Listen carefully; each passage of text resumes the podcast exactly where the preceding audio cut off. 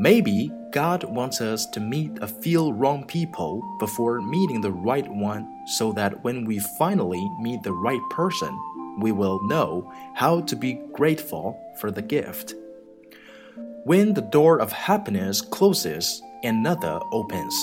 But oftentimes, we look so long at the closed door that we don't see the one which has been opened for us.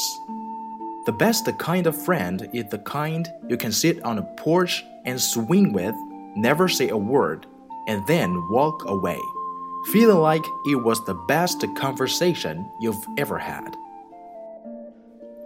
It's true that we don't know what we've got until we lose it. But it's also true that we don't know what we've been missing until it arrives.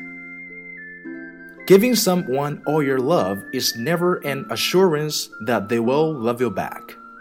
Don't expect love in return. Just wait for it to grow in their heart, but if it doesn't, be content it grew in yours.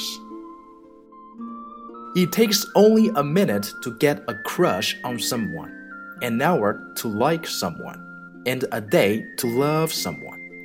But it takes a lifetime to forget someone. Don't go for looks, they can deceive. Don't go for wealth, even that fades away.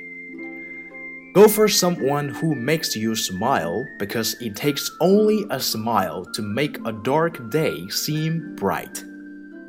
Find the one that makes your heart smile.